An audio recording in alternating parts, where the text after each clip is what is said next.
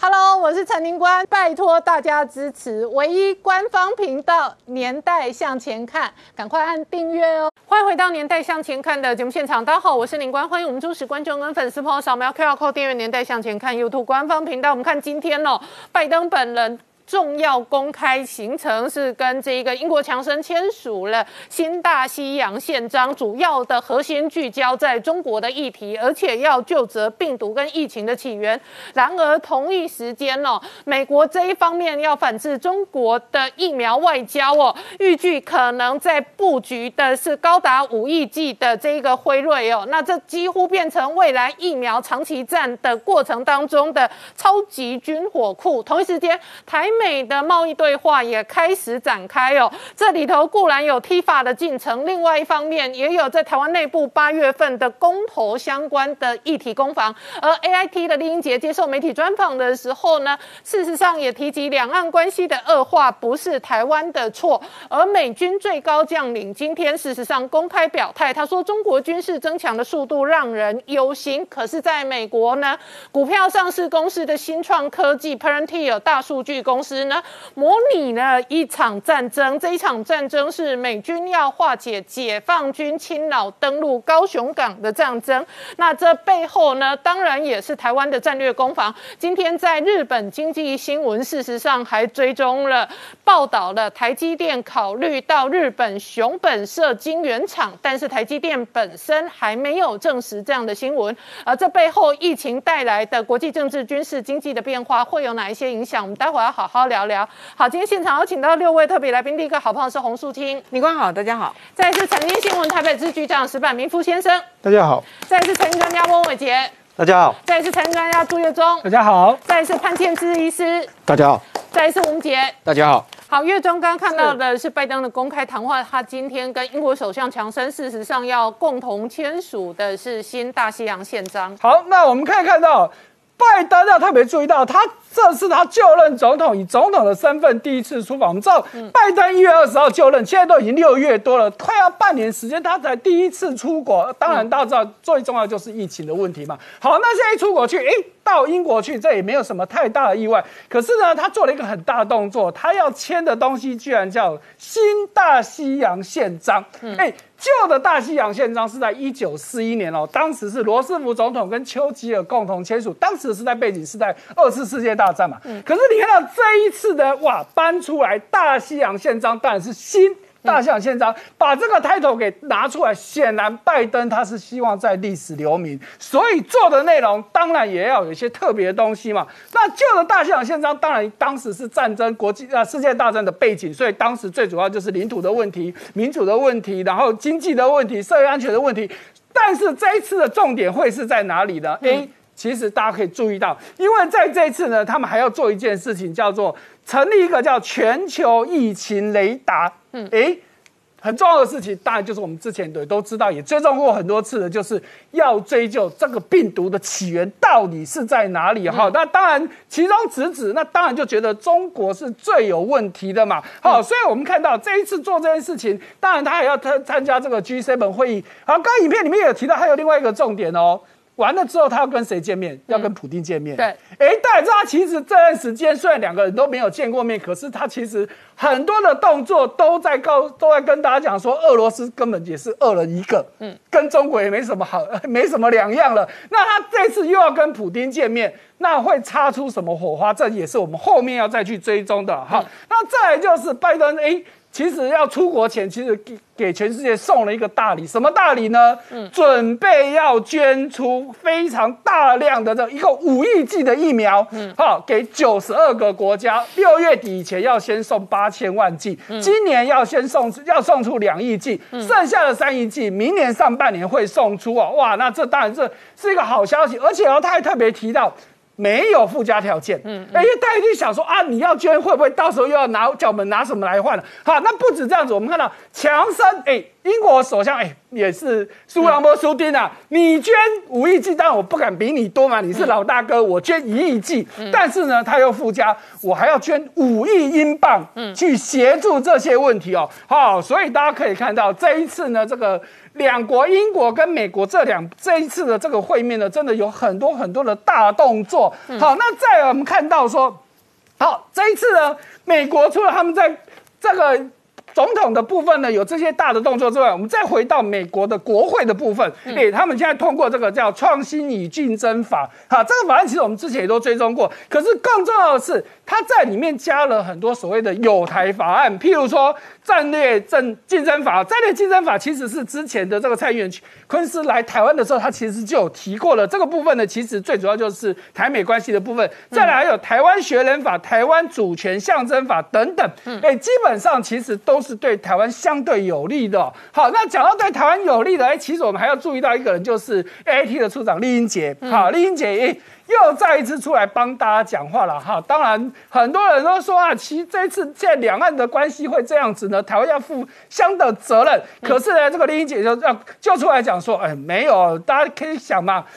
中国三天两头就来这我们的防空识别区来，就赶紧拦截拦截嘞。嗯，那换作是谁，谁会受得了啊？你说台湾的台湾的是台湾去把这件事情搞搞坏的吗？当然不是嘛。你想，如果今天有你的二邻居一天到晚去你们家赶紧弄起来，他们赶紧讨起家等您，哎，谁会受得了呢？哈，那不止这样子，我们还看到另外一个动作，就是美国在台协会的副处长哈，这个古立言。准备到日本去做代理的大使，哎。找一个在台湾有关系的人到日本去，虽然只是代理大使，那在意义上，大家会觉得说，哎，是不是要借此联系日本呢？大家共同挺台湾，这也是我们所关心的。那最后还有一个更直接，也是大嘴一直在提到说，就是台美之间的经贸关系到底如何了？好，所以美国贸易代表谈判的台湾代表的戴奇呢，好，其实准备要跟台湾再一次的谈这个 TIFA，好，也就是所谓的台美贸易投资架构协定的会议哦，大家会。在特别去关心说，之前都是在川普期间在谈这件事情，现在拜登上来之后呢，双方会不会有更一步的进展？尤其我们刚刚说了，有这么多的动作，美国通过了这么多法案，对台湾是有利的。那现在大家更关心的经贸问题，因为刚刚前面都比较偏政治，那经贸的部分呢？拜登会不会再给台湾一些大礼呢？我们拭目以待。好，我请教石板明夫先生哦。刚刚讲到拜登的第一场国际外交的战场哦，主要盟友仍然是英国。那这一次有新大西洋宪章的进度跟进程，这个是国际大的架构跟格局。同一时间，台湾固然遭受到疫情的很严肃的考验，可是台美的经济对话跟 T 法同时进行对话。我觉得就是说，怎么说？我也刚才讲，就是说，怎么最近台湾的状况并不是很好，有个疫情，政治比较混乱。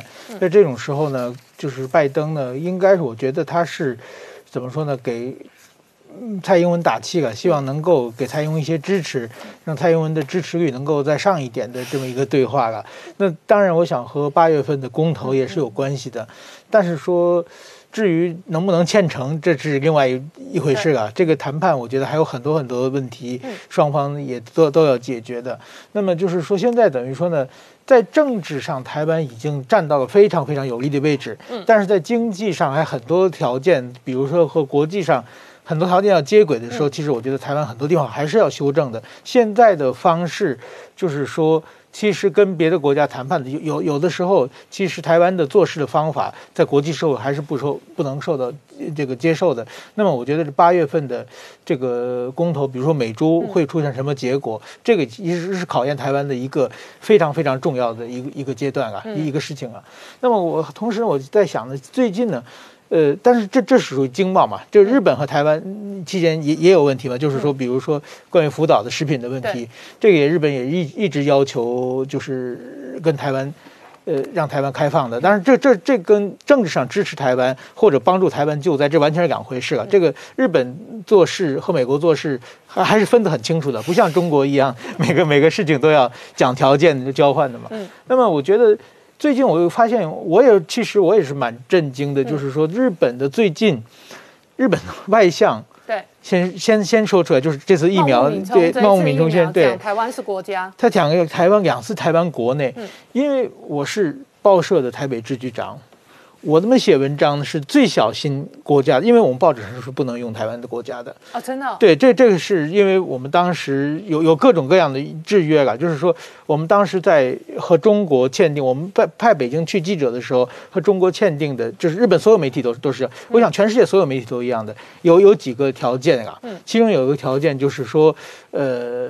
是什么不不反对一个中国政策还是怎么样？反正反正至少是一个，就是不能把台湾作为国家来报道了。哦，那么其实这是一个非常非常，我们都是非常，但是我们会用各种各样的呃角度来回避这个问题啊。就是说，专专门做这其实是很很艰难。比如说，那个我们报纸上登一个世世界地图，跟没关系，世界地图啊。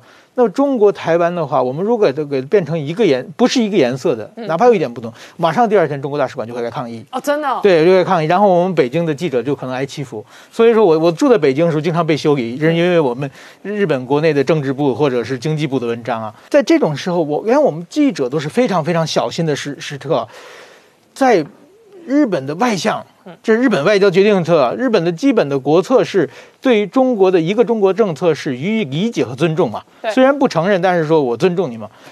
在国会上突然说两次国内，这个是很震惊的。我我但是因为他不可能是口误嘛，他就是做这个工作的嘛。然后呢，过个过个几天呢，这日本的首相和在野党的，呃，这是党首讨论，这党首辩论，就是两个党的两兄。然后首相突然讲说台湾是一个什么抗议一个成功的怎么样？因为一个国家，就是说台湾和纽西兰作为三个国家指出来了。然后这个时候，如果是过去，那在野党的一定就是捡到宝，见猎欣喜嘛。你你的首相发言违反这个他日本的外交政策嘛，你要下台啊，应该攻击嘛。没想到这外这个在野党的党首呢，也说台湾这个国家怎么样？他们两个其实政策完全不一样啊这个是应应该辩论嘛。但是他们共同认证台湾国家，共同认证台湾是国家，这个是很吃惊啊！这个是我们不可不可就是不可理喻。所以说我我马上给东东京打电话，我说日本首相都说了，我们是不是可以随便写了？公司说我们要开会，要慢慢研究一下，是不是？但是这个是，然后呢，今天日本的参议院嗯投票，就是说支持参加台湾参加这个 WHO 啊世界卫生组织，全票通过。哦，感这个，很这个很难见，就是说，嗯凡是有这个那个一般全票通过的决议案啊，嗯都是那种什么爱好和平啊，什么保护环境啊，就是没有任何人有质疑的问题啊。凡是有争议的问题，不可能是同全票通过的嘛，因为那在野党要表示自己的存在感嘛。台湾这一个面对中国这么大的压力的一个地方，有这么有这么多年，台湾问题其实在日本是一直受争议的。在这种情况之下，全票通过，这个说明什么呢？日本快选举了，日本快选举呢，现在你要是挺中国的话，那你就落选吧。这这真的，所以说就是反中在日本没有票，你亲中没有票啊。这样啊，对啊，亲中在日本没有票，完全没有所票啊以所有人都要站在反中这一条路。现在就是等于说，包括中国，因为做的太过分了嘛。中国过做的太过分的话，就是说，呃怎么说？他就是战狼外交嘛。日本送中，日本送给台湾疫苗，这任何人看都是好事的话，他也在说三道四，他也在冷嘲热讽。这个所有日本人都非常非常对中国不爽嘛。嗯嗯，等于说中国过去，日本的过政府过去说，我都回避台湾这个问题，是给中国一个面子嘛。但是现在我不管怎么给你面子，都挨骂。那我何必给你面子嘛？就是说中国就我就说中国现在战狼外交就是僵尸外交嘛，不能沟通，只会咬人嘛。那你跟僵尸没办法沟通嘛。嗯那我就没必要站在你的立场考虑问题了嘛。嗯所以说，我觉得这个这几个人讲话啊，我我不认为就是说他们这几个人讲话是日本的对台湾的基本政策一个转变啊，我认为还没有到那个程度了。但是说是表示一种情绪了，对，就是过去有一个政治正确，现在我根本不在乎。而且呢，就是日本首相，我就菅义伟他说话，因为菅义伟给台湾支持疫苗的话，他在日本很受支持嘛，嗯。他顺序讲一句话，他可下个钩，他就等着在野党批评这个问题了。在野党人说：“哎，你怎么就是说违反一个中国原则？”那在野党就惨了，选举就别选了嘛。在野党不上当，然后他也认台湾，这估计是这这么这么一个故事啊。所以说呢，这是一个非常非常的，就是说整个日本社会的情绪的一个变化。嗯能到此参议院全票一致的话，就说日本人全部在反对中国支持台湾。嗯，那么也就是说，我真的我期望就是说，我们产经新闻以我们产经先先先开始嘛，对于台湾的这种各种各样的自自我规制啊，要早日打开啊。嗯，好，我们稍后回来。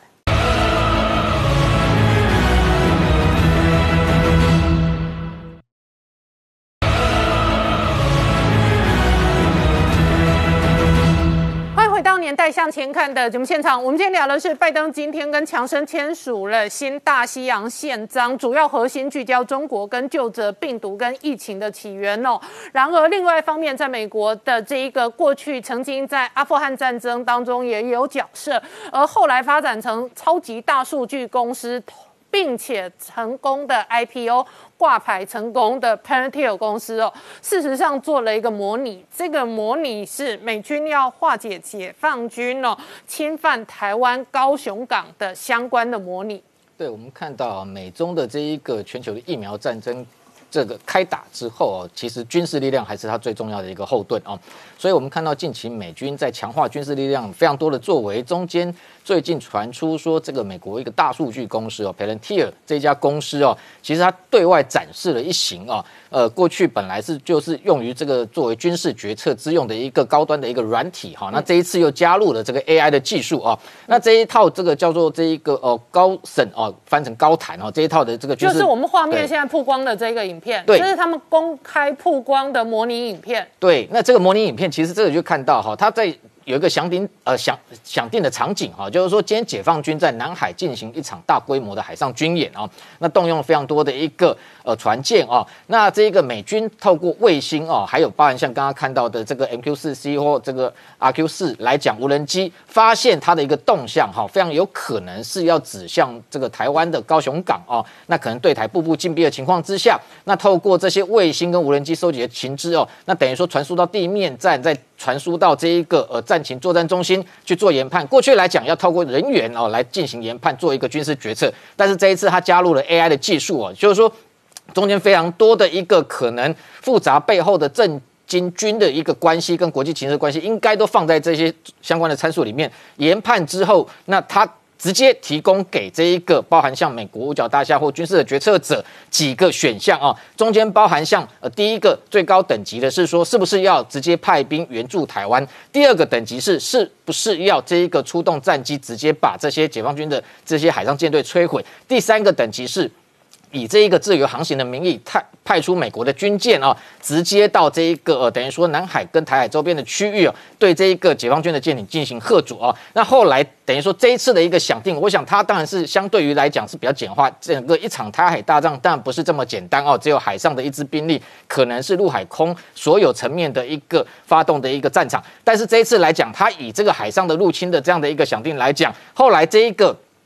这个军事决策的软体哈，等于说建议美军采取第三等级的这样的一个用军舰啊直接援助台湾的方式哦。那最后它的一个模拟的过程是顺利化解哦解放军对台的一个进逼的这个动作。所以等于说我们看到这个除了 AI 的技术纳入之外，另外为什么这一家培仁 T 尔公司会做这样的一个军事决策软体的一个研发？当然背后就是美军有这样的需求。为什么有这样的需求？表示美军在。因应台海的一个可能相关的危机，已经有在做准备，所以等于说让这家公司有这样的一个作战需求，能够投入研发，未来可能提供给美军。真正在台海战争升级的时候，能够运用这套软体，因为这套软体过去来讲，本来在这一个呃阿富汗战争、跟伊拉克战争，那二零一一年曾经协助美军猎杀宾拉登成功哦，所以在美军内部其实是非常知名的啊。那除了这样的一个军事决策软体之外，其实我们刚刚富比士杂志最近哦，其实它也报道了一项哦，美国海军哦内部已经正在研发呃研究一项这个叫做削弱中国海军的这一个舰队的一个计划。那这个计划里头哦，呃，等于说这个秀出了美国未来海海军，特别是水下战力的两种杀手锏哈，那这两种杀手锏，一种是包含一型叫这个 LX UUV 哦，就是说这一个叫做这一个呃杀人鲸的一个无人潜舰，那很重要，它要配合另外一型叫锤头鲨的一个呃属于这个封装式的一个智慧性自走水雷，这两项武器把它结合在一起，未来将能够有效猎杀解解放军的潜舰哦，在台海周边活动。那更重要是刚刚谈到，其实。日方最近啊，对台湾的一个呃安全情势非常的关关切哦，所以在富比士杂志这篇分析里面认为说，未来台湾南北两端，如果解放军的海上舰队准备要入侵台湾情的情况之下，北端的海域非常有可能日本海上自卫队会出动哦，它未来可能至少会有二十六艘的一个潜舰来协助台湾的一个台海防卫。那南端的部分，可能美军就会动用到我们刚刚讲的这一型叫杀人鲸的一个无人潜舰。这一型杀人鲸无人潜舰，其实它相较于现在正常一般来讲两千吨、三千吨的常规潜舰也好，或者是这个红动核动力的一个战略核潜舰来讲，它其实非常的小，它的一个吨位大概只有五十吨哦。其实它不能叫叫潜舰，它应该是算叫潜艇啊。那这一型它其实长度只有十五点五公尺哦。那更重要是说，它是无人操控，那可以透过 INS 哦惯性导航或 GPS 浮上水面。我们看到画面，这可以透过卫星通讯对它进行定位哦。那最重要的是说，虽然它只有五十吨，但是它可以携带十二枚我刚刚讲的哦，这个叫锤头鲨的一个自走智慧型水雷。而这一型是智慧水型水雷，它可以携带之后，我们看到它就把它这一个布这一个事先预预这个呃，等于说在这个重要解放军可能通过的一个路径哦，在那形成一个伏击区，把它这个直接呃部署在海床上面固定的方式。那上面有几个模组，包含像它的一个侦测模组，它可以透过上面的声纳系统，那音响比对，发现说这是解放军的潜舰。随即它第二个它的一个武器模组上面有这一个 Mark 五十四的鱼雷改造而成的一个等于说自主的攻击水雷，它就可以直接从海床下。直接发动攻击，那速度可以高达四十节哦，上面还带了这个五百磅的一个战弹的这个弹头哦，等于说摧毁力的力这个力道非常的强。那对于解放军潜舰其实是会形成一个有效的一个陷阱跟这样的一个伏击。那更重要是这一型智慧型水雷哦，它可以透过我们刚刚讲的这个杀人鲸上面直接可以对它进行开或关的动作，因为水雷的一个。等于说这一个部署哦，在平时来讲，国际法是不允许的。所以如果今天平时把它部署在重要的航道，等于说可以把它关闭。但是真的，一旦情势危急升高的时候，就可以透过这种无人潜舰直接启动，然后让这个水雷发生它的一个效益，对解放军的潜这个潜舰可以在水下直接进行围剿啊。所以我们看到，除了这些军事力量，其实哦，整个呃，等于说美中的对抗，刚刚讲到这个新大西洋宪章哦，其实大西洋宪章在二战的时候，罗斯福跟丘吉尔签订定的一个主要目的，背后一个重要意涵，就是要盟国共同这个团结起来，要解除入侵者的武装。那这样的一个背后的一个谈议，其呃谈话其实用意非常深刻，等于是说，现在除了要全球盟国进行这个疫情的对抗之外，背后更重要的是要联合整个民主国家对专制政权进行对抗。好，我们稍后回来。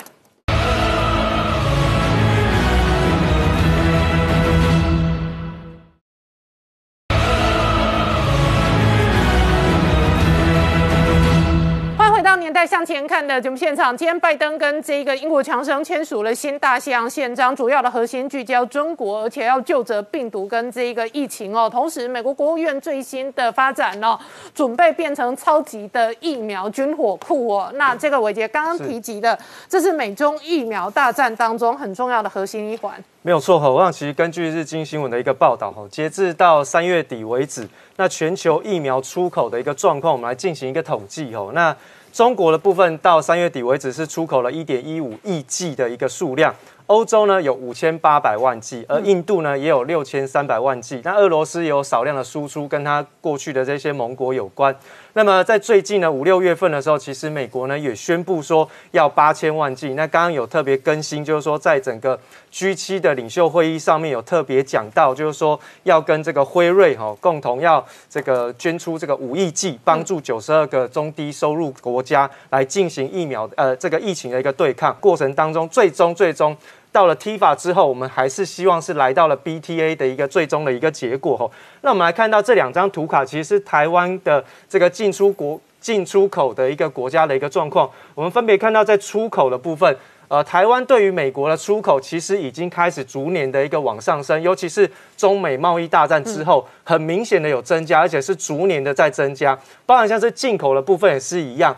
对于美国的一个进口的需求也是不断在增加。换言之，台湾跟美国之间的一个贸易的一个经济的状况，已经开始慢慢的取代中国大陆的一个地位。那现在呢，我们就要特别留意到，就是说，在这一次的整个台美的一个贸易谈判过程当中，未来有没有办法能够再针对一个比较崭新的议题去进行合作？嗯，那么重点呢？这一次在整个台美的关系改善的过程里面哦，南韩的记者非常的惊讶，因为他们听到华府几乎每天都在谈论台湾，而且谈论台湾的这个次数是比过去在谈论这个北朝鲜的时候，那个次数是十倍甚至二十倍数以上的一个这个状况，所以代表说现在目前拜登政府他在整个台海之间的一个问题聚焦点全部都在台湾的一个身上吼。那么另外呢，当然比较重要的对抗中国的问题吼，除了在台海之间的战略地位。最重要就是台湾有一家半导体大厂叫台积电，嗯，这个也是会影响到美国的一个非常重要的战略的厂商。那么日媒呢就特别有提到，就是说台积电呢有考虑到日本的熊本哦去设晶圆厂，那么有考虑了哈，就是说它投资的是规模是大概有一兆日元，嗯，那么也大概是将近百亿的美元在熊本设的这个晶圆厂，那么考虑合作的对象有可能会是 Sony，利用合资的一个模式来成立这个晶圆厂。哦，当然现在目前整个。合资或者是独资的一个状况都还在讨论当中，嗯，不过到底会是怎么样，或者是还有没有其他的日本企业能够出资哦？其实到目前为止都还在进行讨论当中。嗯，那最后呢，我们来看一下，就是在整个全球疫苗的一个呃价格的部分吼。那我们看到，其实在过去节目当中，我们特别帮大家统计出来，就全球疫苗的一个状况，包含像是辉瑞跟 B N T 大概是将近二十块美元，然后那莫德纳大概十五到三十七块美元哈，每一剂这个是。美元哈，那我们看到国内的这个高端疫苗哈，如果按照它的一个采购规模去进行反推回来的话，它每一季的售价新台币是八百八十一，就是高端疫苗。那联雅生技是七百五十块的新台币，那我们把它换算成美元来看好了，高端大概是三十二块美元，那联雅生技是二十七块的美元。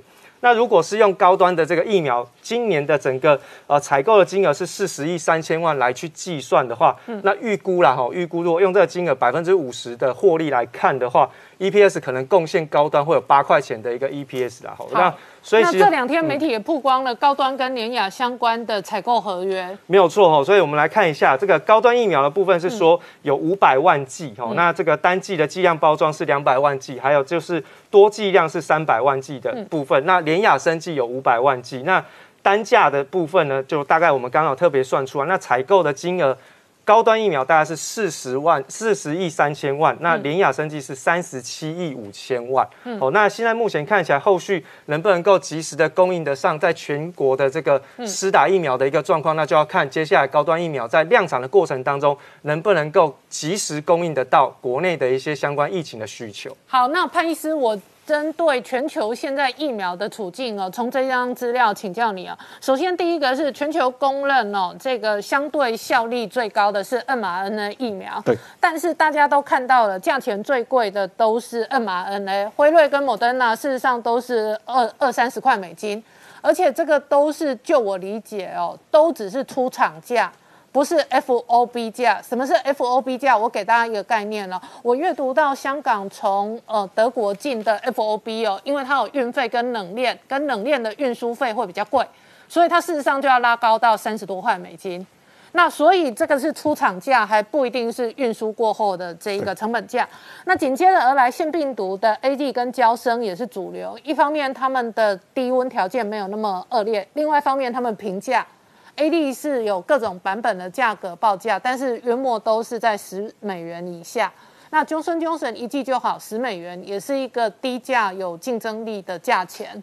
然后呢，呃，再来是蛋白质的疫苗，但是 Novavax 的进度还不明确。你怎么观察现在疫苗引起的争议？是这个，如果讲到说疫苗价格哈，其实很简单呐。像我们讲说辉瑞 B N T 哈，或是这个莫德纳。那就是一个资本主义下的哦科学的结晶，可是呢，为什么 A G 会这么便宜？A G 是因为牛津大学的技术转移。那它事实上，英国做这个疫苗的时候，哈，本来啦，这个腺病毒的技术就是比较成熟的。像这个辉瑞哈，还有 Moderna 这个 mRNA 是很新的哦，可以说是尖端的技术，以前都没有用过。那腺病毒以前就已经用在其他的疫苗，已经做过了，像。B M T 哈，还有 Moderna，它算比较早出来的疫苗，然后后来大家打了，哎，保护力好，副作用少，就变成是说大家都要打这个，连在国外也一样，所以当然这个市场的价格就这样被拉出来了。嘿，那你怎么观察国内的国产疫苗的部分？对，国内的国产疫苗，我想最重要就是昨天大家啊万众期待的这个高端的解盲记者会了哈。那高端的解盲记者会，我想关键中的关键，应该大家都是非常注意的这一章哈，嗯就是所谓的第二期的免疫反应数据啦。对，那其实哦，我我看到很多朋友打给龙夸夸不飒飒，嗯。因为其实这个，如果你不是医生或念医学院的，你会看到这个，真是看不懂他到底在写什么哦。那我跟大家用一个最简单的解释，所谓的免疫反应数据，它是这样子，就是说我第二期我抓了是三千八百人来试验，然后把疫苗打在身上，那大概等差不多一个月以后哈，看你的身体会不会产生抗体。什么是抗体？就是说我们的血液里面产生的这种化学物质，可以去把病毒消灭掉的。OK，所以呢。这个很简单哈，大家都看这个血清转阳率是什么意思？好，它这里九十九点八，它的意思就是说我高端这支疫苗打下去以后，有百分之九十九点八的人都可以产生抗体。哦，OK，好，那这个哎感感觉是不是很好的一件事？哦，我要跟大家讲哈，我们不管是国内或者是国外的疫苗，我们应该一视同仁，就是用最高的标准来看呐。我跟大家讲，转阳率这个理所当然，因为它已经做到第二期了哦。第一期就是挑这个会有会有产生抗体的打下去哦，转阳力好，这个表示这个它有一定的品质，但并不代表哦，不代表这个疫苗它就一定可以保护你免受病毒的侵扰哦。所以第二期我们还要看什么数据？就是这个综合抗体的效价哦，这里有一个 GMG 胎的，我想这个大家看得更迷糊了。简单讲就是说，看你这个抗体产生的。多还是不多？那那一个六六二就是这一次高端的综合抗体效价。效价。那右边对比的七三三是什么？七三三哦，其实这个我说它这个表就是有点在，有点在迷惑人。其实它就是一个年纪啦。哦。这个七三三其实它，老实讲哈，我如果要看，我会把这个遮起来，没没有没有什么太大的意义。啊它是这个全年记组，这个是中间年纪组。好好。老实说啦，它这个表大家还有看到一个 P 值哈，小于零点零零一，嗯，这个是统计上的显著，其实零点一已经非常显著哦，嗯嗯，我们一般零点零五就已经算很好了，可是我要我要讲说哦，高端这个记者会这个给我们的版哦，有一点落差，嗯，这个表头啊，国际学刊、学术期刊绝对被退稿，嗯，为什么？我们通常会标啦，会标一个星星，就是说你这六个数字，你这个 P 小于零点零一是哪一个啊？嗯，它应该是要标在这个啦，嗯。他们他没有标，其实我们知道应该是这个啦，血清转阳率。好，那潘医师，我们回到那一个六六二，那一个六六二应该怎么样来看待？这个六六二哈也有一个问题，因为它并不是正式的报告哈，它只是一个很简单的记者会。那六六二他并没有讲他的单位，我昨天上网去找找来找去找不到他的单位。那我们不知道单位没关系，我们还是来比。如果我们真的要比，比方说第一个，我们比他的同门师兄弟。嗯。好。刚你有讲到 Roma Bex 嘛？对，美国最有名的这个次单位蛋白，虽然现在它的 EUA 哈，嗯，还没通过。对，本来说五月啦，现在又暂缓。但是它有二期资料可以比对嘛？有二期，它三期都有了。好，它的二期资料是多少？多少？三九零六。哦，整整比它高了六倍、五倍。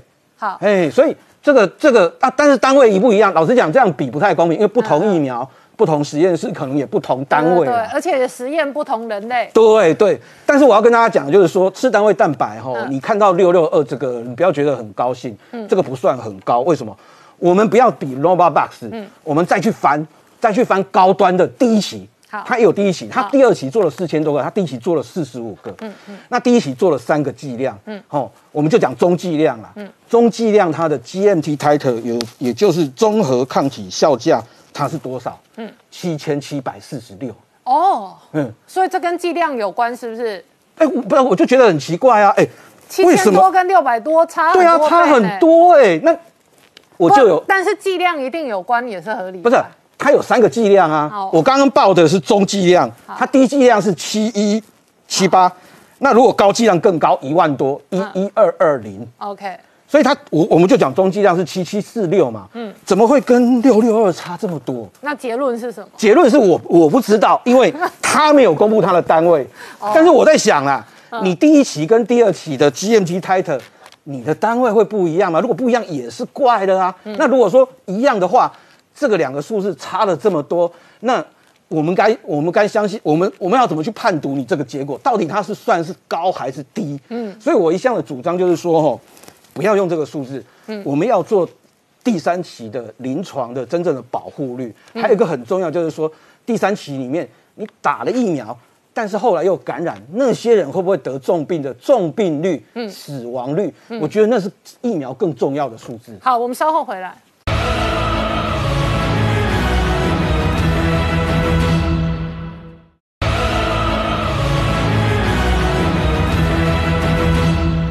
回到年代向前看的节目现场。我们这个阶段要特别透过视讯连线，跟这一个呃布桃的重症相关的谢银洲谢主任连线。谢主任你好。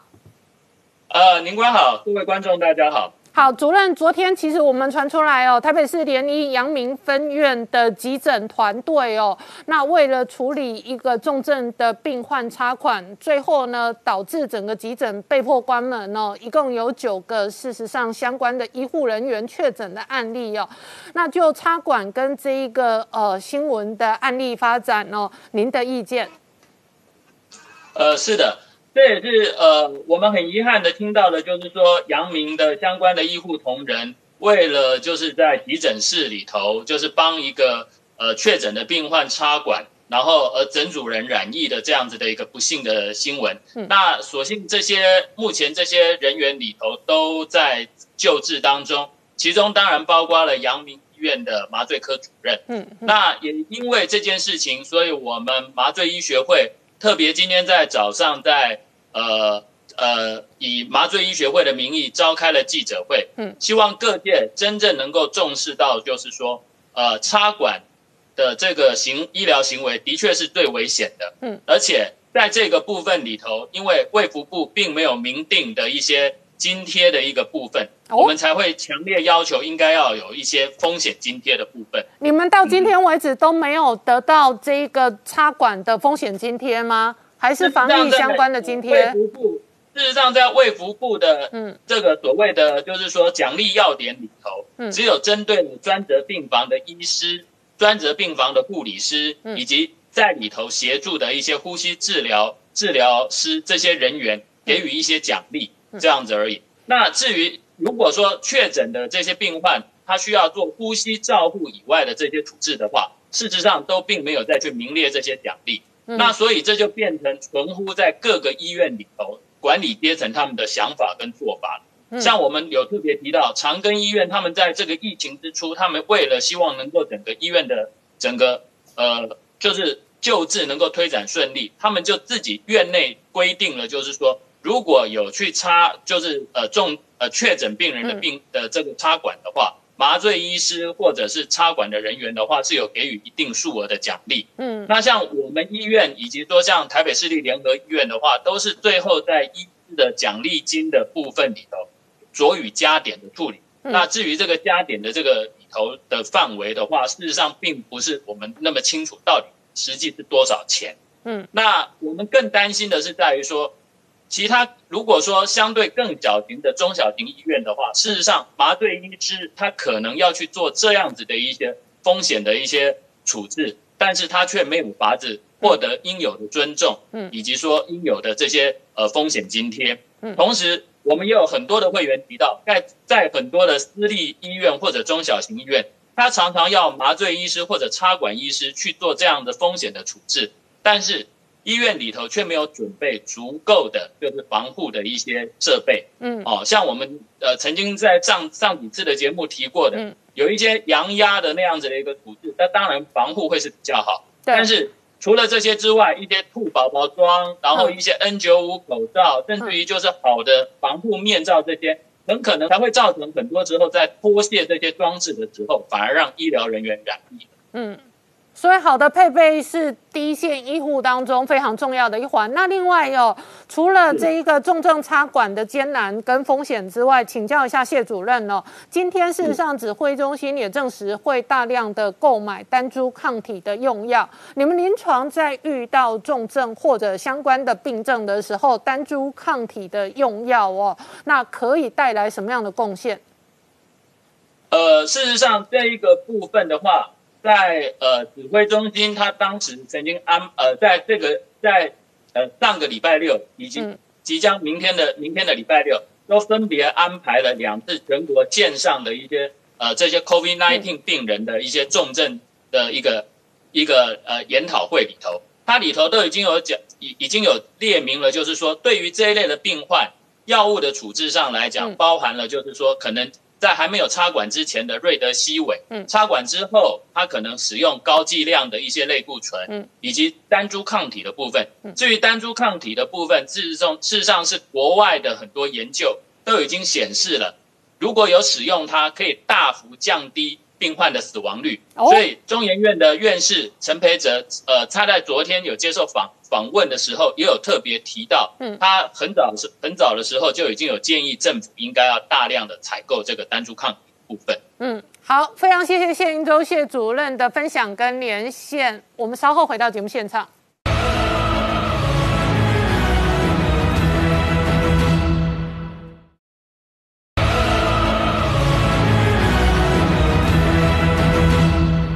年代向前看的节目现场，我们今天聊的是指挥中心。昨天罗毅军这一个呃医师哦，他也证实了呃有一个案例一二二九四哦，他在四月份的时候在美国打了两剂辉瑞疫苗，他已经完成疫苗的这个完整接种。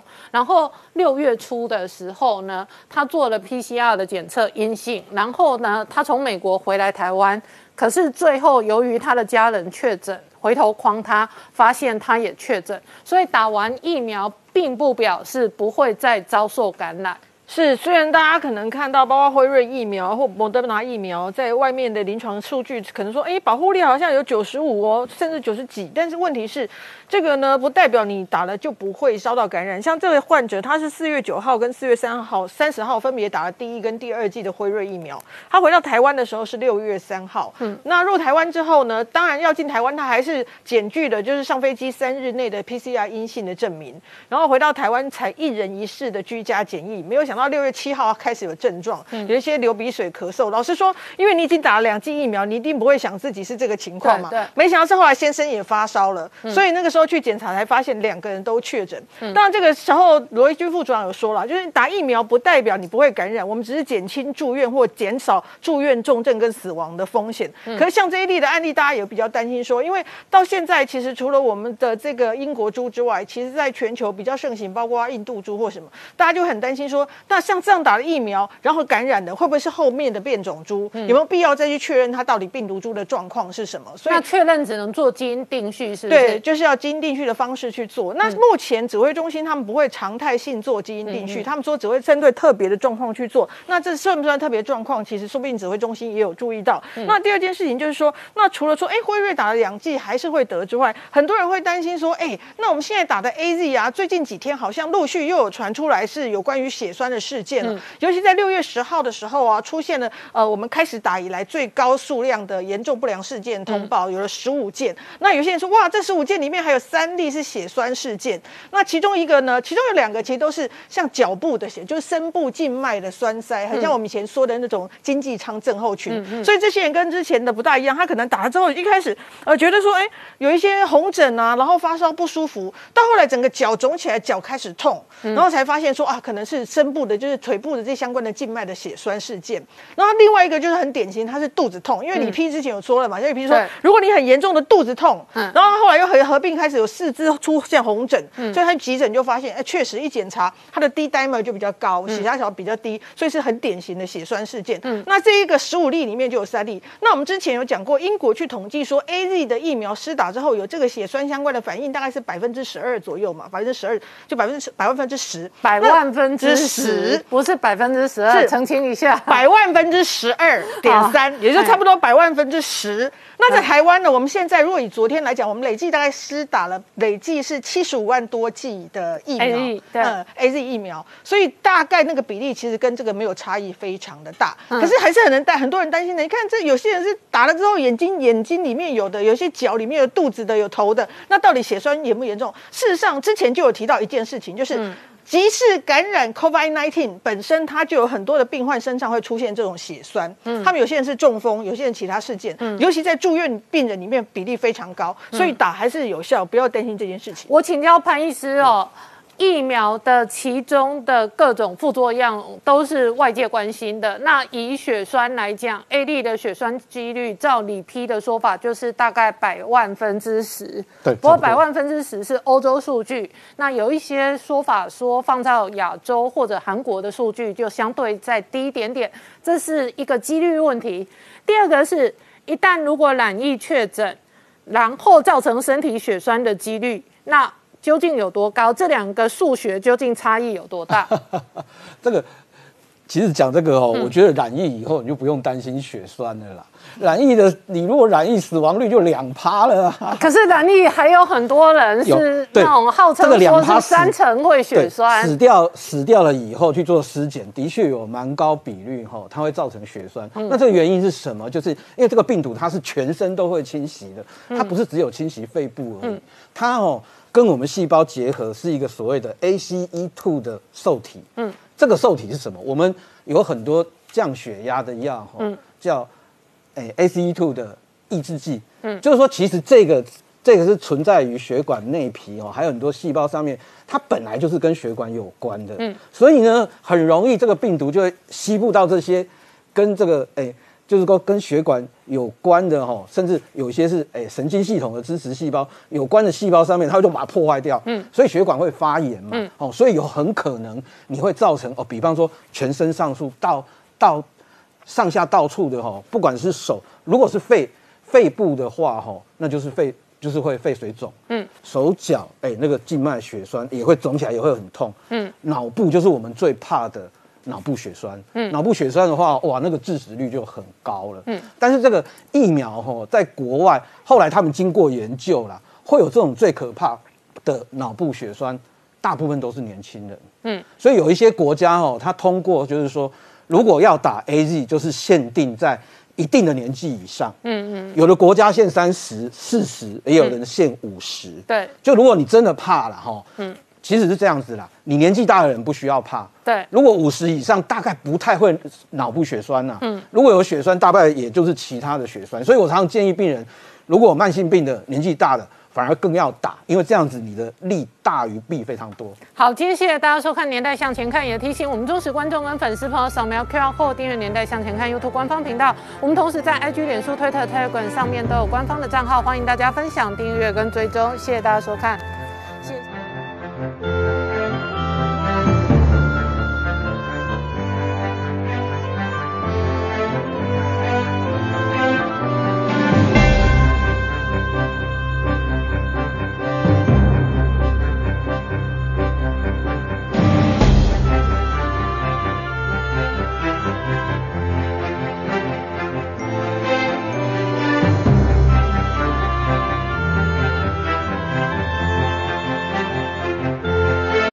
我是。陈宁官，拜托大家支持唯一官方频道《年代向前看》，赶快按订阅哦！Hello，我是陈宁官，拜托大家支持唯一官方频道《年代向前看》，赶快按订阅哦！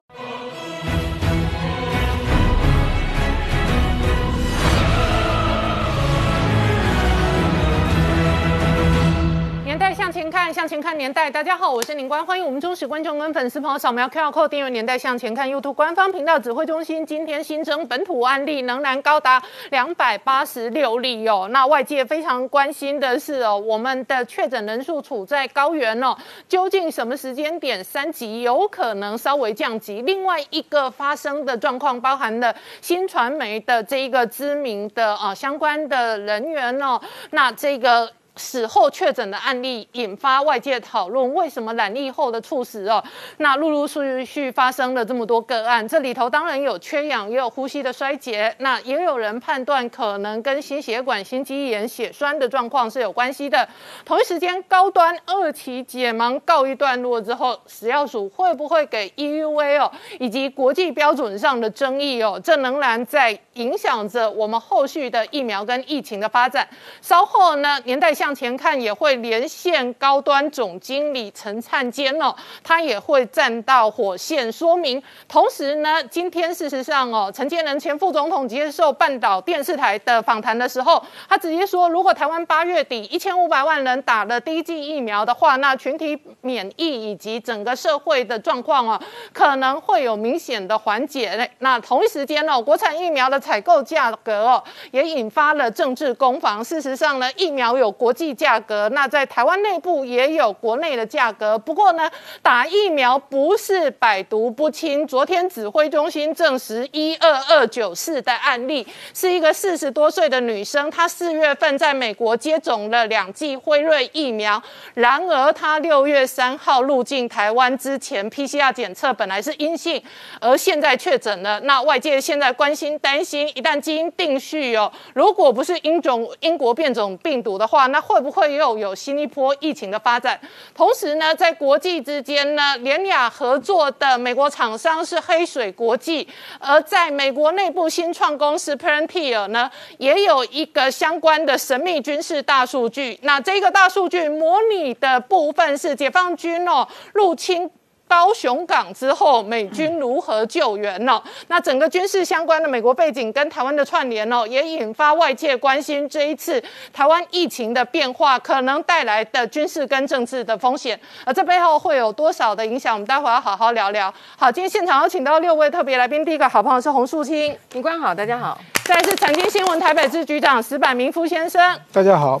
再来是星光医院的柳鹏慈医师，哎，主持人各位大家好。再来是陈专家朱月忠，大家好。再来是黄世聪，大家好。好，世聪，我们跟时间赛跑哦。那刚刚提及昨天高端解盲哦，这个二期告一段落。高端事实上股价这一波反弹，今天在看涨停板，连续第三根涨停板。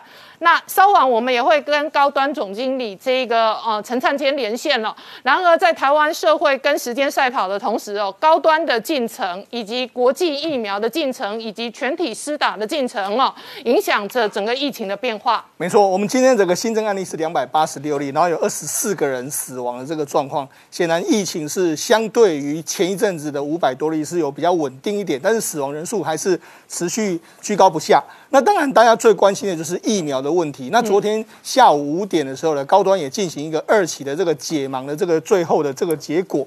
那解盲来说的话，我们大大略为大家解释一下解盲之后的结果。第一个当然比较关心的是所谓安全性的这个问题，包括说这个高端自己讲，在整体的这个状况来说的话，副作用是这个包括发烧是其他的十分之一，那包括说像其他的这个副作用是其他的疫苗的三分之一。基本上，他们当时还开了一个玩笑，就是说没有所谓的疫苗价这件事。你打完之后还可以去上班。那他公布的一些数据来说的话，唯一会比较有副作用，就是你打的时候那些局部会疼痛的这个状况会比较严重。其他基本上没有什么太大副作用。那这个跟一般我们都认为说这个所谓的蛋白次单位这种本来就副作用比较小，这个结果是蛮像的。好，那。当然，大家要看的就是说，那它到底有没有效？我们要我们看的就是说，它所谓的综合抗体的这个效价。那根据它昨天公布的这个数据是六百六十二。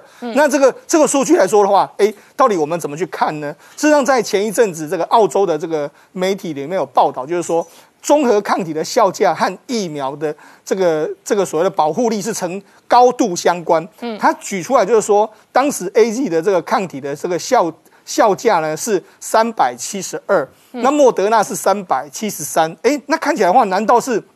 我们这个六百六十二比较好吗？嗯，但是其实他们有解释，就是包括说像这个长庚医院的这个感染科的这个主任这个施信武就说啊，你不能这样比的，因为事实上我们这个要如果要一起比的话，是要在同一个实验室用相同的条件做出来的结果才可以比较。那因为当初的 A Z 跟莫德纳是同一个实验室做出来的，所以他们有三七二跟三七三，那高端是另外一组数字，你不能说用这样去说啊，那我们的数字就会比它好，所以这个其实也没有说一定是这个样。子的这个情形，那另外另外一个就是说，这个施打抗体之后的所谓的血清的阳转率，那这一次的这个目前我们的血清的阳阳转率不分这个年龄层是九十九点八，那根据这个长庚医院的这个这个检验检验医学部的这个主任呢黄琼怀他说，你也不能够说用这个所谓血清的阳转率去说它到底有没有效，因为打下去之后的确你产生了抗体，但是你要对抗这个病毒来说的话，要看你抗体的浓度怎么样，但是这个数字。并没办法看出它的相关的浓度是怎么样，所以这个的确还是这个有效性还是有待验证的一个情形。但是无论如何，因为它二期解盲的这个结果之后，最后还是因为它现在在进行一个是跟 A Z 的互相比较，嗯，也就是说，它会在这个我们的医院里面进行这个 A Z 施打 A Z 的跟施打高端疫苗的两个去比较之后的这个结果，那这个可能会攸关到它最后的有效性，可能会比较有办法判断的出来。好，那另另外一个就是说，因为目前呢。高端的疫苗已经约莫有二十六点七万支是交给我们的食药署了。嗯，那这二十六点七万支，它已经生产制造完成，而且先交货了。对，那这一批主要是因为佛紧急使用嘛。当初就是说签了约之后，我先交给你一批。那当然也不用担心，如果真的二期没有过，或是我们没有给他 EUA 的时候，这一批是要销毁，没办法使用的，所以大家也不用太过担心。那根据连根据高端的说法是说，他们现在一个月如果真的上线之后，一个月可以上可以生产约莫九九万只左右。嗯，那当然大家很担心说，哎，那你生产的稳定性怎么样？昨天高端有讲到，他们有用一个所谓的三批次的这个检验方式，也就是说，他们打在。所有试测者的这个身上是，他们用三个时间生产的这个疫苗来做这个判断，所以他说生产稳定性、大量生产稳定性上面其实也没有太大的问题。所以就目前看起来的话，的确这个目前这个连高端要这个施打在我们的身上的进度最快，可能就是七月的这个时间点。好，那除了高端之外，其实还有另外一家联雅，因为联雅事实上跟这个高端的这个。这个所谓的这个疫苗的方式是很类似的。嗯，那来来，昨天高端要宣布这个这个解盲的时候，他宣布我联雅呢准备要上新贵。嗯，那除了上新贵之后，他们预预计在六月中呢，也可能会提出相关的这个报告。那最快呢，可能是七月中会送到我们卫福部去这个 EUV EUA 的这个审查。根据这个联雅的说法是说，只要能够通过之后，我们两天之内就可以出货。嗯，因为他现在其实。目前联雅的产能产量来说，其实速度不会比高端更慢。嗯，好，那我们当然比较重视的就是价格的问题啦。那价格问题来说因为这几天来说的话，刚好高雄市议员有取得一份这个这个所谓的这个里面的报价到底是多少钱？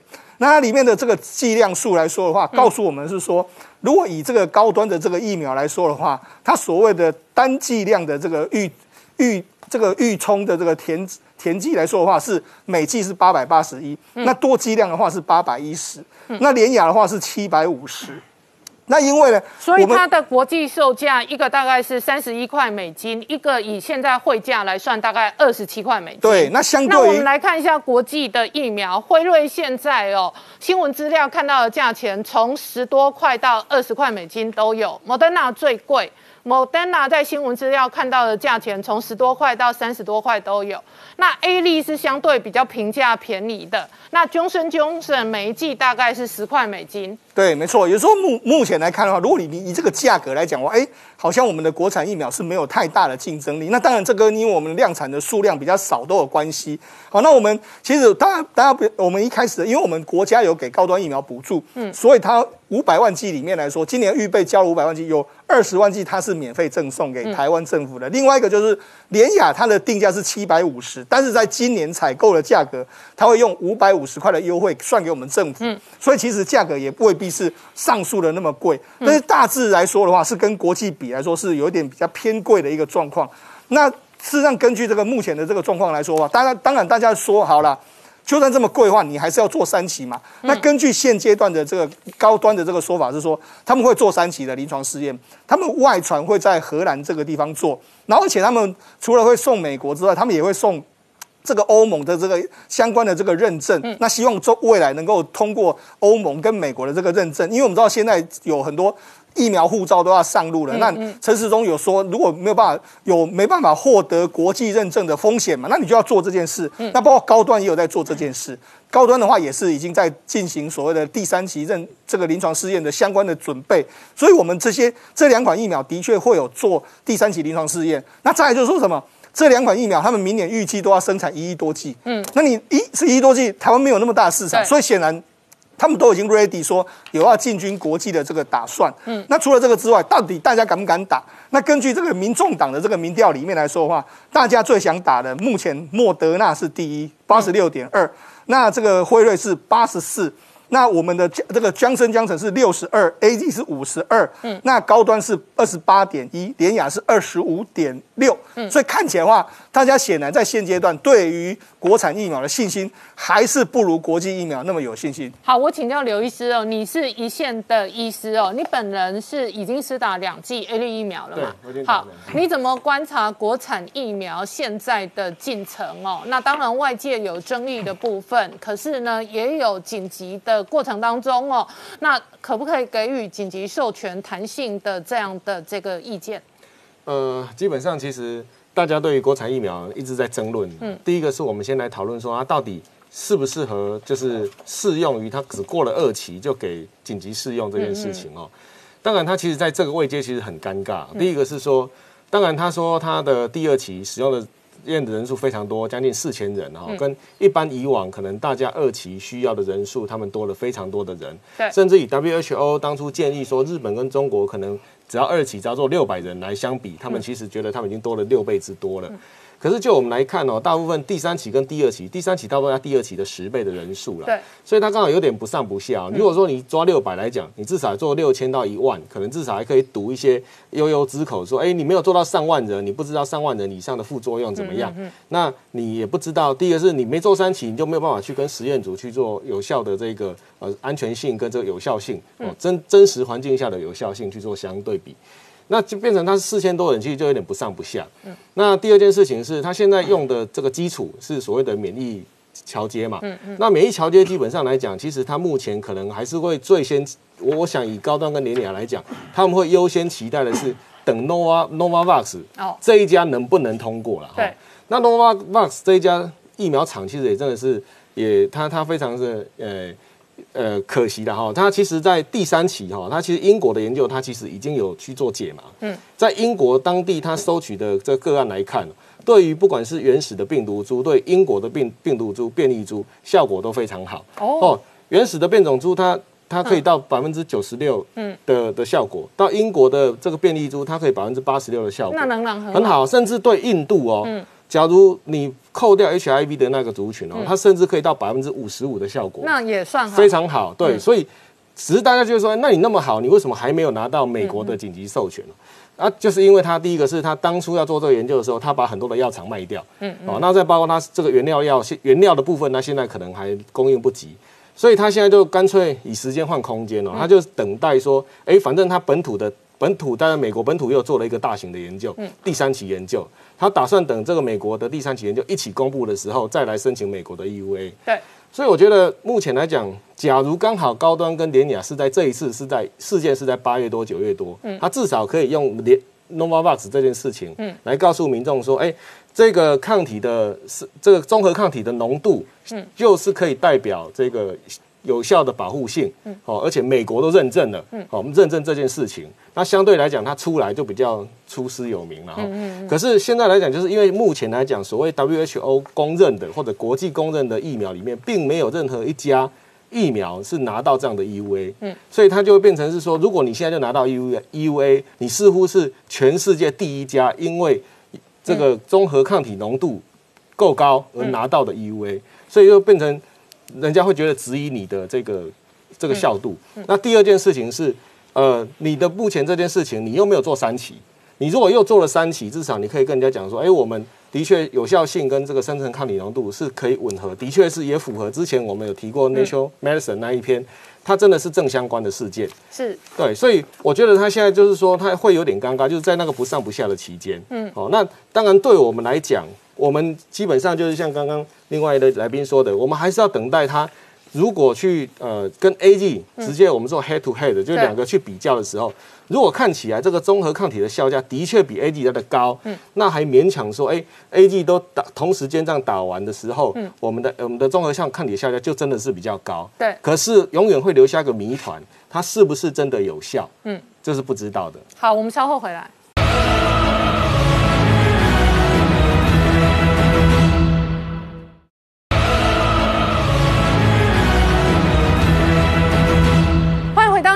前看的节目现场，我们今天聊的是高端二期解盲哦，那会不会得到食药署的这一个最新出来的 EUA 的规定哦？仍然外界在观察。那一般而言哦，外界估算六月底还有另外一个国产疫苗是联雅，它可能也会有类似的进度跟进程。那事实上哦，这个陈建仁前副总统他这个昨天接受半岛电视台的访谈，他说八月底哦，仍然期待希望台湾有一千五百万人施打第一剂。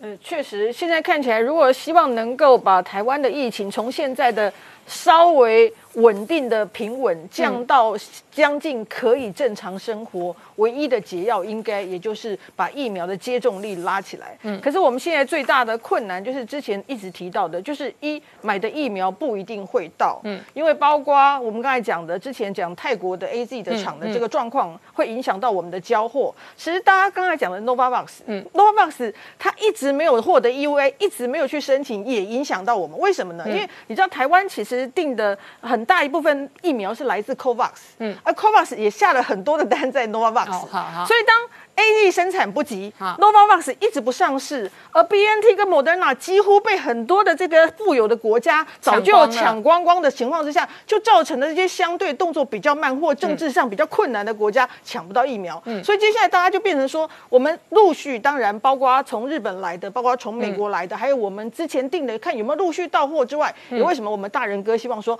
在八月底前，希望能够有一千五百万人打疫苗。可是如果说八月底前要达到这一千五百万人，看起来是国产疫苗势必要上阵。嗯，可是国产疫苗现在势必要上阵，还是面临几个障碍。虽然第一个我们看到二期的解盲的效果，安全性上是 OK 的，然后免疫反应也是确定有的，但是它免疫反应的抗体浓度到底够不够？现在即使这个出来的，民间还是大家呢立场相当的分歧，尤其这个所谓的免疫桥接试验呢、大家就在问了，你一个是腺病毒疫苗，一个是蛋白质单位的疫苗，这两个拿来橘子比苹果，说他们两个的抗体来比一比，他们觉得这一点都不合理，因为如果你可以看到，其实不同的。呃，平台产生的这个抗体，它其实种类很多样化的时候，它是不是直接就能等于？这是一个很大问号。第二个，很多人昨天都喜欢用一个东西来比说，哎呀不得了，我们那个算起来，我们那个有七八百啊，人家那个其他呃 A Z 才三十几或干嘛，就觉得很棒棒。那在这里解释，我觉得有一个专家他用的比喻很好，他说呢，像这样的比较啊，要在同一个实验室，当然同一个标准来做才会有比较。他说这就好像你跟他说，你用麦当劳的大薯跟摩斯的大薯来比，说它三份它三份其实不一样大，因为他们那个单位每个这它的变异性是差很大，所以不要直接比。等谁做呢？现在看起来是中研院会负责做这样的事情，哦因为中研院是做这个 A Z 的这两百的嘛，好好，所以这这很重要一件事情。可是问题为什么大家一直要等疫苗？我先打个岔，所以我们现在最新的进度是，国产疫苗也要提供两百人相关的有效的综合抗体，然后施打 A 粒的两百人的有效的综合抗体呢，这一部分的研究给中研院做。这照道理，真真正标准的免疫桥接应该是重做，就是由同一个单位在同一个实验设计下，他打两百，他打两百，没有嘛？那你高端自己做一定对会被这个社会批评嘛？对对所以所以现在 A 粒这一组是中研院要做对他们已经把布桃就是三月份的施打的哦 A 好 Z 的收集了两百个人的资料来看嘛。好，那我们再来厘清，所以中研院做 A 粒这一组，然后高端的这一组照道资料拿理它的来比对比照，是这样吗？那我推测了，因为嗯。如果说要跟你这个效价要能够相比对的嗯。话，因为你一定某一个东西，你的实验室还是要同一个，所以嗯。它这么一群数据里面，一定有一组也是这个实验室做出来的，嗯所以他们才能比，不然你这个是星光做的啊，你这个是中研院做的，拿来比，这也是不一定啊。所以要同一个实验、同一个方法去做的样本的分析，才能拿来做这个比对，这是前提。好，那第二件事情，就现在就最大的问题就是，为什么我们一直想说疫苗要赶快出来？原因就是我觉得这一波哦，你可以看到整个民间对于疫苗就是已经开始变成一种阶级的，一 开始要阶级斗争，你知道吗？因为大家会觉得为什么有特权可以打，为什么那个人可以打啊？重点就是不够啊！为什么会这么不要打？因为看到太多的死后确诊，突然间觉得这个疾病非常的可怕。我觉得最最让人家觉得意外的是，今天传出的这个新传媒的总监这个林芳林芳怡的事怡，因为一年纪并没有超大，他五十多岁。对。第二，你知道他从五月十号就开始居家上班了哦。对。然后他的生活非常单纯，他在家之外呢，他出门就自己开车或坐 Uber。对。所以他几乎没什么出门。那他事情发生的当天早上，他还在视讯会议。嗯。那到了当晚，他开始觉得呼吸不过来。对。上了救护车，还没有到医院就猝死了。好，所以他也是快快速的猝死，快速的死亡跟。我们这个哦发生的摄影的呃死后确诊的案例也有类似之处。对，就是发现说，哎，一个人从完全没有症状，嗯到出现症状到死亡，居然这么近，对所以大家就更觉得恐慌。嗯，可事实上有专家提到说，这种猝死或死后确诊的状况，以之前在英国或者意大利在疫情比较大流行的初期也是蛮多的。嗯，那他们曾经去分析说，比如说以英国，他当时可能有那种死后死那种猝死的里面有很高的比例是死后确诊，他们就分析说，他们通常最常见的死因是什么？第一个就是他因为很严重的肺炎造成的呼吸衰竭，就是之前讲的快乐缺氧或隐性缺氧。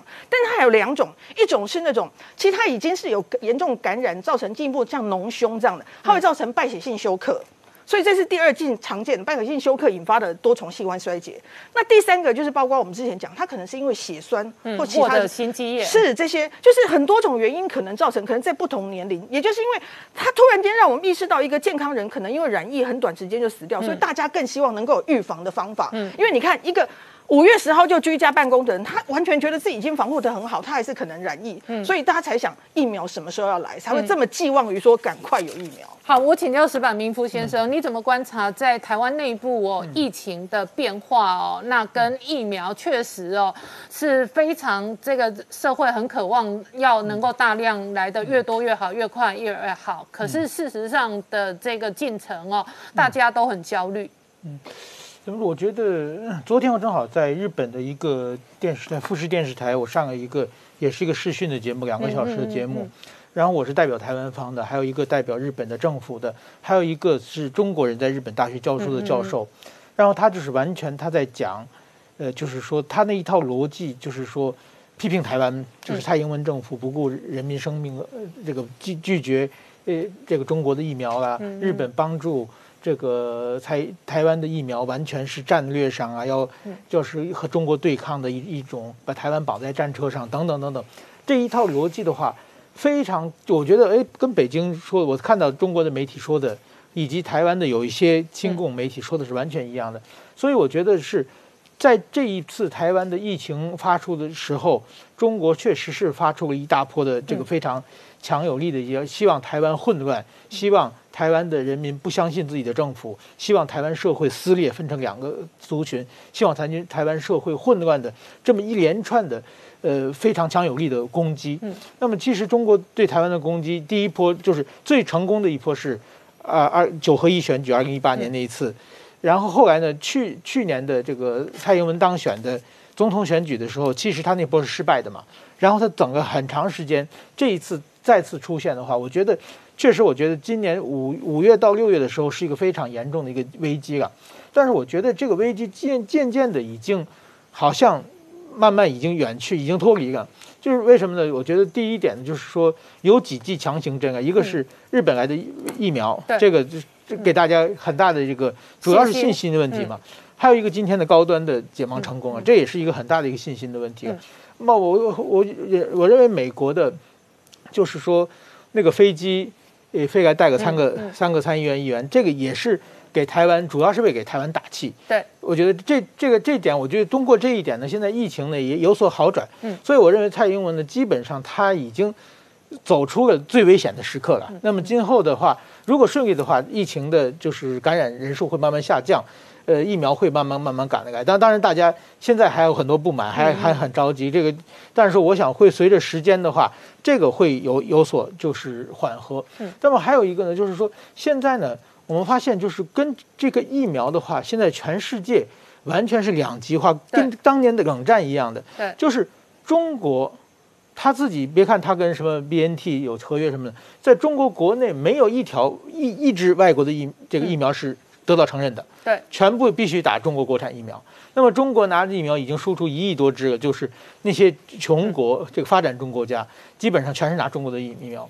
但是先进国家以美国美国为首的先进国家，就是所谓的七国工业国，没有一个承认中国疫苗的。对。那么也就是说，你要选这边，要不就选那一边。那么台湾其实，我觉得在五月份的时候，有一点摇摆不定啊。嗯。但是现在呢？就是说，自己有疫苗了，就很坚定的，应该是可以站在美国这个这这种自由民主国家的阵营里面去了。那么当然说，对于高端疫苗怎么样，我觉得当然大家都在质疑它，我我也觉得应该质疑嘛，就是说这个是对身体很严重的，就是对很重要的事情嘛。这个有如果有什么疑问的，在这里，但是说我觉得它这个今后的话，如果能够大量生产的话，那么台湾现在我想今后可能在相当长的一段时间内，全世界都是怎么说呢？疫苗。不够的状况还会持续。对，那么呃，我觉得就是它这个民主国家的疫苗往往会慢一些，嗯，因为它比较小心，他们比较重视人命嘛，嗯，那中国的疫苗会开发的很快，因为草菅人命不在乎嘛。那么如果说台湾在今后的一段时间，在别的国家的疫苗还没有还需要疫苗的时候，那台湾的疫苗能够大量生产的话。那么台湾就从需要别人帮助的一个国家，可以变成一个可以帮助别人的国家嘛？嗯。那么这这次如果说今后的解盲和、今后的实验证明这个高端的疫苗是没有问题的，我觉得台湾应该大量去生产，应该马上扩大生产线，然后再用这种疫苗用台湾价格去打科兴跟国药。我觉得价格当当然是比较重要的，但是说我觉得还就是还是救命更重要了。好，我们稍后回来。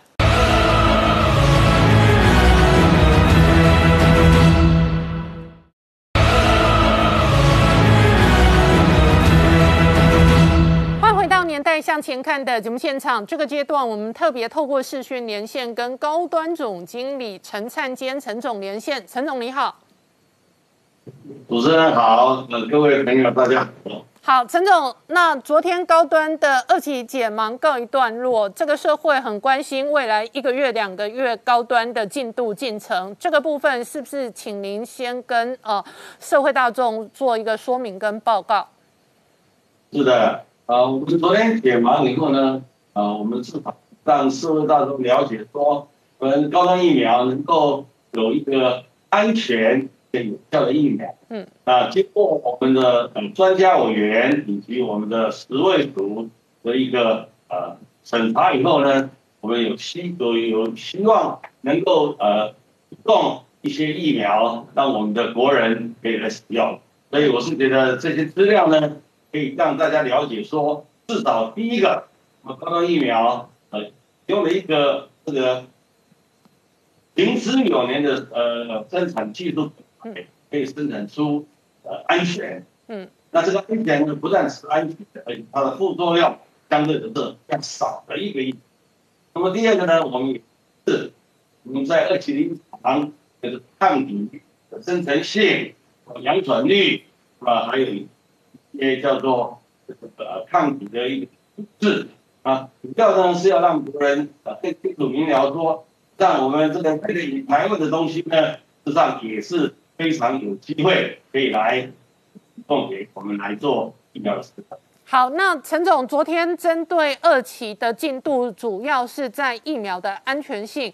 那外界关心的是疫苗的有效性跟三期的弹性做法，这个部分能否请陈总说明？是是是是，啊，我想昨天那个数字哈，嗯，我其实说，啊，我想很多专家都很清楚，啊，这个抗体力价或者是这免疫的生成性。其实跟保护力它是有一定的关系的。那么最近五月十七号的 Nature 杂志呢，那么也曾经有发表一篇，就针对这个 COVID-19 的抗原啊，这个这个的抗体的这个高低跟保护的相关联性。同时在去上个月啊，各位知道这个 WHO 也举行了一连串的这样一个一个研讨会，来探求。究竟能不能用一个比较简单的一个这个抗体的例价来推论它的可物性？嗯，那当然，呃，如果严格说起来，在还没有做过这个传统的三期临床，也就是有对照组跟这个免疫呃这个安慰组，呃呃对比的一个这个三期临床试验的时候呢，要来推入保护力啊，是有一点点需要在。更多的科学证据，嗯，那是因为各位知道这个，呃，我们台湾现在这个疫苗也还有很多现在正在研发的疫苗也可能在 WHO 被推断为是这个二第二代的疫苗，嗯，所以必须要有一个比较啊简易而且符合现况一个一个判定办法。不过简简易来讲，各位如果看到比较好的抗体例价，事实上就从科学、从过去的经验以及未来的推断，它是有一定的指标意义。所以我个人感觉看起来是很乐观的。好，那陈总另外一个部分就生产制造跟。品管供货，请教你哦。高端现在自己的量产生产能力大概是什么样的数量？那外界传闻说可能跟台康以及这一个呃东洋合作代工的部分，可不可以也请陈总说明？是是是，啊，这个我们首先谈到这个产好，嗯，那么我们今年二零二一年主要的目标是供应我们整个台湾。部分疫苗的的这一个量，嗯，那我们高端疫苗，因为我们生产的是一种叫做单剂，我们叫 prefusing，也就是说每一个人就像我们打流感疫苗一样，是一个人打一针的，嗯，那这是我们过去啊，不管是狂病毒疫苗、流感疫苗，以及一些比较所谓的高高单价的疫苗，都是采取这样一个叫做单剂使用，它也是最受人家欢迎的一种剂型。那就这个剂型呢，呃，我们呃我们的产能可以上千万剂，嗯，那么但是呢，呃，如果我们今天要谈的是像莫德纳、像这个辉瑞这种一个呃疫苗瓶要装十个打人的剂量的话，那这个就不是我们目前的强项。虽然我们的设备也可以做，嗯，因此呢，呃，我们联合台康以及这个呃这个东阳，其实。我们就就是跟口罩国家都一样，嗯，我们要把台湾最好的量能结合，那这个目的呢，都是为了未来更多的气量，比如说上亿剂的来做准备。所以您刚刚提的问题是对的。我们一方面这个自己在生产这个单剂的疫苗之外，我们的确有结合台康跟东阳，但是我想跟各位报告一下，这个整个技术的品管的。各方面还是以高端在主导，那么这两两家我们的协力油厂呢，事实上是替我们承担很多代工、生产原料、充填的任务，所以在品质方面还是很高端，技术也是高端，所以这一点国人可以放心。好，那陈总，请教你，你刚刚提及的产量一千万剂是什么样的时间点？是指年产量还是月产量？哦，好。我们的月产量哦，嗯，几百万剂。好，那我指的这个是上篇呢，是针对这次 COVID-19。嗯，那么我们跟呃我们的政府单位有一个默契嘛，哈，就是说政府需要我们，那么我们是可以承担到一千万剂以上的剂量。嗯，但是陈如刚刚讲的，我们已经做好的这个这个呃量，就是说 scale up，我们的术语说 scale up 准备。那因此呢，我想这个就明年开始这个。上上亿亿的这样的一个规划呢，是我们整个叫做疫苗国家队，那么大家在筹备的一个目标。好，那陈总，你讲到上亿剂是明年可能的发展跟期待的进度，那我顺便请教你另外一个部分是哦，这个呃高端的疫苗的第三期，今天相关的媒体报道，未来可能前往荷兰去进行相关的临床实验，那请问有这样的规划跟计划吗？是是是，呃，你讲的非常对，呃。这个临床三期从头到尾这是我们规划的一个过程之一啊。嗯。可是各位知道说，当我们还没有临床二期的资料，老实说，我们也没有办法去做一个最正确的临床三期的规划。嗯。那么高端疫苗在第二期临床在中间的时候呢，我们就展开跟欧盟一个咨询跟讨论。那为什么需要跟法规单位先讨论呢？因为这个也牵扯到说要核准这个所谓的欧盟可以认可嗯，那么这个三期临床究竟是要用传统的这个万能的叫做有安慰组的实验呢，或者是我们最近都在讲这个免疫调节，嗯，或者是代替性抗原代替性，所以这个咨询是非常重要的，咨询才能够确定知道说在什么样的一个设计，呃，三期的设计下。可以顺利来取得这个欧盟，所以我应该讲说，三期临床是一个手段，嗯，我们的目的要取得国际认证，对，是的，所以我们在荷兰，其实荷兰是欧盟很重要的一个国家。其实我们的目标是欧盟，但是荷兰可能是一个我们未来可以合作、可以做三级临床的一个地方，但是并不是一定在荷兰。好。所以陈总，三期的临床是一个手段，目标是要拿到国际的认证。那高端有没有一个计划？什么样的时间点？那计划取得国际的 EUA 的认证的标准？我们的积极目标是今年的年，嗯，一个比较合理的目标应该是明年的上半年。嗯，民众呢？现在对于高端疫苗还有一个问题，就是因为当呃部长讲出采购价之后啊，嗯民众就会讶异说，哎，为什么我们跟高端疫苗采购的价格竟然只低于这个莫莫德纳？就是这个价格的到底是一个怎么样的制定的原的情况？另外一个就是说，因为如果以这个价格，那未来呃我们又没有通过其他包括欧盟或其他的呃呃这个紧急授权使用啊，你觉得高端这个疫苗在国际上会有竞争力吗？呃，这个问题很好。我想，这个疫苗的定价有个，我想不只是疫苗，所有的商品跟它的这个量，跟它的这个呃技术平台，还有这个它的交货时间，那它都都有一定的、一定的这个呃这个比例嘛。那我们其实就这个疫苗来讲，我们目前可能比较有竞争力的部分，应该是说我们的疫苗。是在二到八度的一个一个一个这种冷冷藏状况下的运送，那么所以比起莫德纳、比起 B N T 这几个主流的疫苗呢，那么它的这个这个这个冷链啊，它的运输、它的注射，都是一个很大的挑战啊。所以这是第一个啊。所以我觉得我们的竞争能力，一个是因为我们的产品本身的这样一个特质啊。嗯。那第二个当然就是说，我们跟这几几个疫苗。那最近媒体也常常讲啊，有这个 B N T 的，呃，有这个莫德纳，这个叫做 messenger RNA，他们也有这个，这个他们的呃这个副作用也各方面也跟我们的这个属于次单位疫苗又不太一样，嗯，啊，所以这是第二个。那第三个呢，就在回答啊呃这个问题，就是当我们的量提到一定的程度的时候，那么一定有量价关系，嗯，那么我们当然有机会。这个价格拉到跟国际一样的一个水准。那最后一点我必须要提的就是说，目前市场上主要的疫苗，它都有受到美国政府或者是 s a f e 很大的这个不管是定金支配等。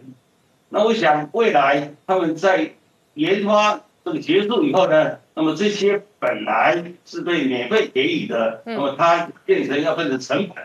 所以在这几个因素的考虑下，我认为我们还是很有机会在国际上。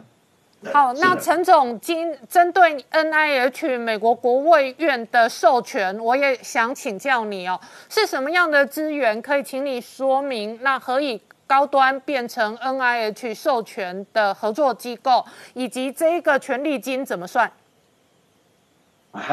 嗯，第一个。呃，权力金呢，我也我也不方便跟大家分享，因为这个这个是一个这个呃有商业机密的保密嘛。不过我们怎么取得这个 N I H 哈啊，事实上是有它的这个历史跟渊源。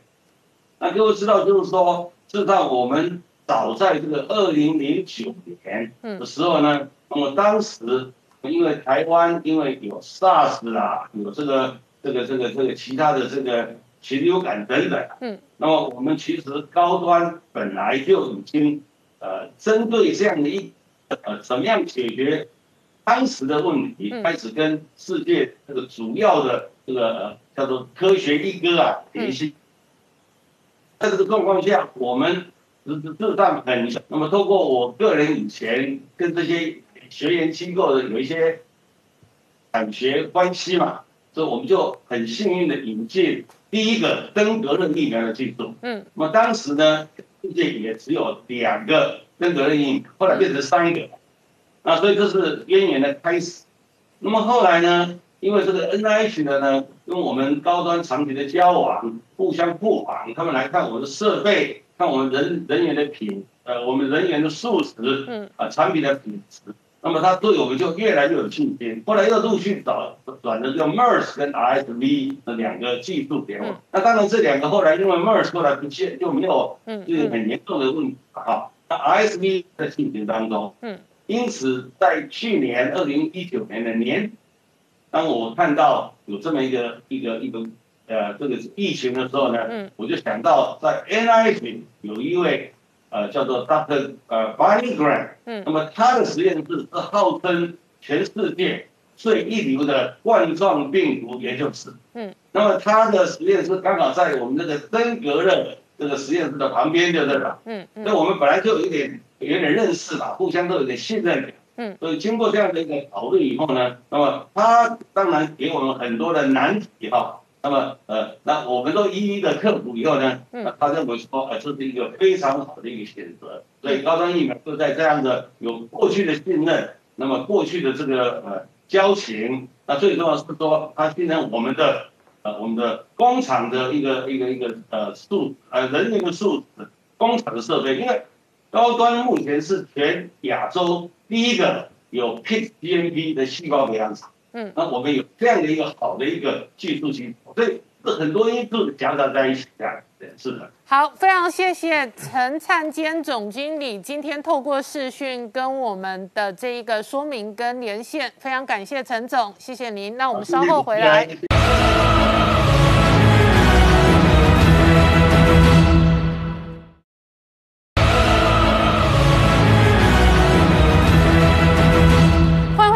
向前看的节目现场，我们刚刚前一段连线了高端的陈灿坚总经理哦。那这个社会对于台湾社会的国产疫苗的进程哦，确实有各自不同的意见。主要的原因，核心的问题还是时间的压力哦。那月中刚刚讲到哦，这个三期的警戒哦。哦，这一个戒备哦，那以台北的跟双北的疫情来讲，很有可能到六月份哦，都还会再发展。没错，是。但是呢，中南部有一些地方哦，其实它疫情比较没有那么的严重的，那他们希望可以快一点降级。主要的原因哦，当然跟经济跟生活的压力有关。呃，确实哦，这是一个两难的问题啊。确实从数字上来看，中南部问题相对少很多。嗯。可是呢，大家也知道，北部会有这么多病例，一。方面普筛的数量多很多，中南部相对在数字上是少很多的，所以你说中南部真的没有这些问题吗？我个人是一个问号，因为我长时间都在南部工作，我很清楚这样子的状况嘛。哦，好，所以你说数字真的就代表真相吗？我个人，我我必须说我是报一个问号，我没有说一定是或不是哦。好，所以呢，我们可以看到，好，就以苗栗来说好了，苗栗本来美美都没事啊，结果看一个金源店的例子出来了，哇，整个。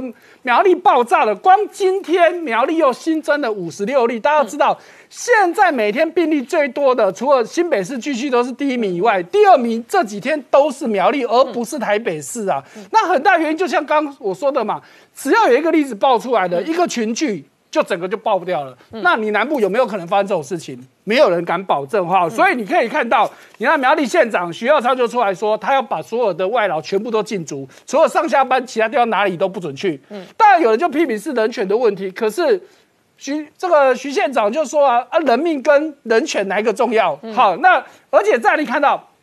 一样是这事情所衍生出来的。中介公司原本不是跟这这个金源店有关系的，其他的人力中介公司啊，因为当地有出了问题，所以我要把当地的移工移到其他地方去。结果一移又出问题了。你看到这家中介公司移到新竹的。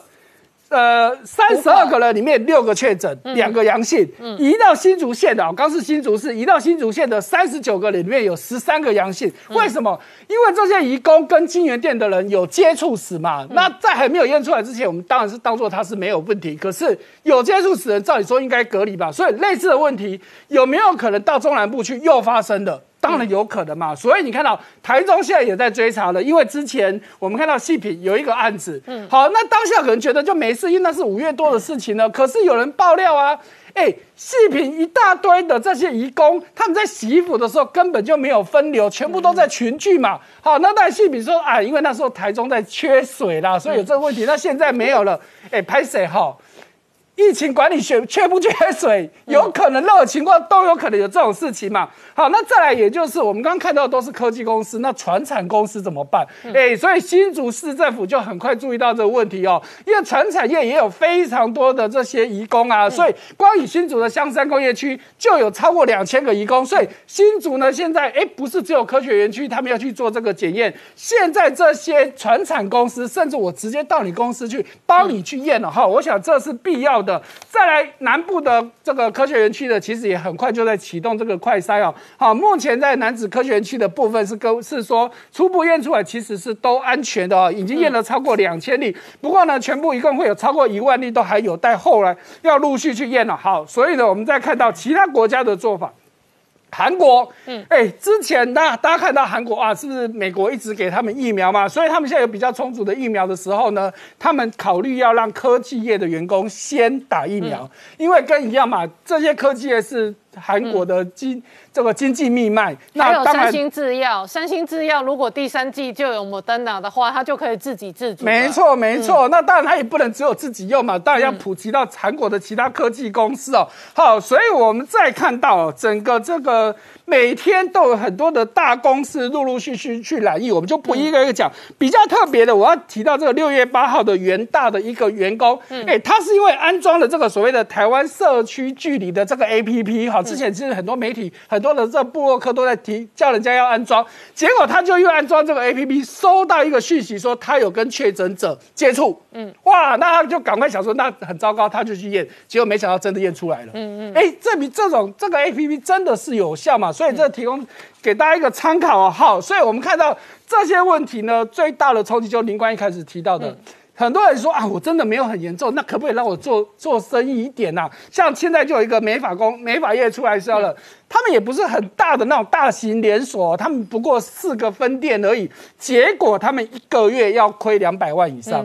哦，这家这家这个其实在北部是小有名气的，为什么？因为唐凤，好，我们的这个政务员唐凤就是他们的顾客。好，你看这样一个四个分店的一个美发连锁店，他们就一天要推损这么多，那我们想有多少的这一波的，我们看到的之前也讲过旅游业啊、产业啊什么的，你说要不要让他们解封？嗯，这政府来说真的是两难了哈。那我们再看到股市的表现，哈，目前台股看起来基本上是稳定了哈，在一万七千点顺利站上去，今天。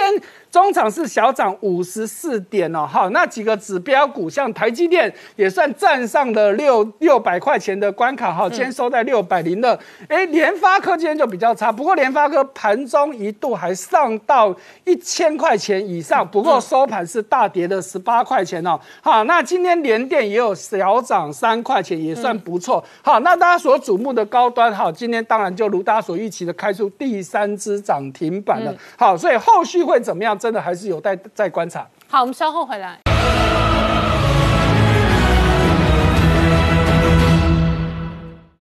Hello，我是陈宁官，拜托大家支持唯一官方频道《年代向前看》，赶快按订阅哦。